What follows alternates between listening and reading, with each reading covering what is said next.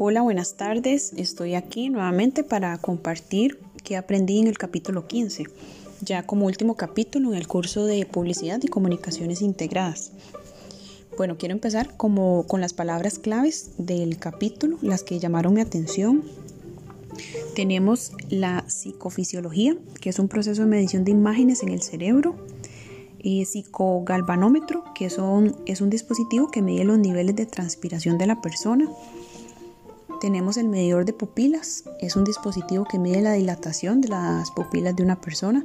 Esto es como para saber si el anuncio le está gustando o no. Tenemos dos tipos de pruebas y la recordación asistida, que es la que se revela la información a los consumidores, como la categoría del producto, si es necesario se mencionan marcas específicas para ver si recuerda un anuncio y la recordación no asistida, más bien es la prueba en la cual se piden a los sujetos que mencionen o recuerden eh, los anuncios sin darles ninguna pista ni estimular el cerebro. El storyboard, que es una serie de fotografías que describen la estructura del comercial de televisión.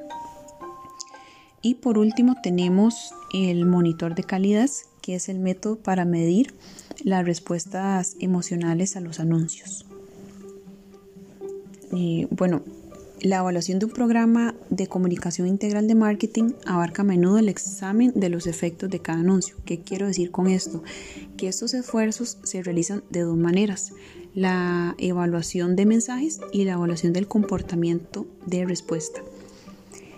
La mayoría de veces los gerentes de marketing y las agencias de, de, publicidad usan varios métodos distintos para tener la mejor idea posible del potencial de éxito de un anuncio y los anuncios se estudian antes de desarrollarlos, mientras están desarrollando y después de haberlos publicado o lanzado.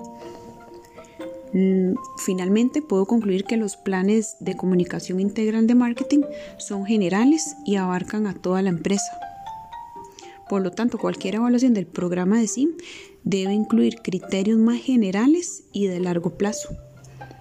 Esto para triunfar en todos los niveles, incluidos en todas las operaciones internacionales.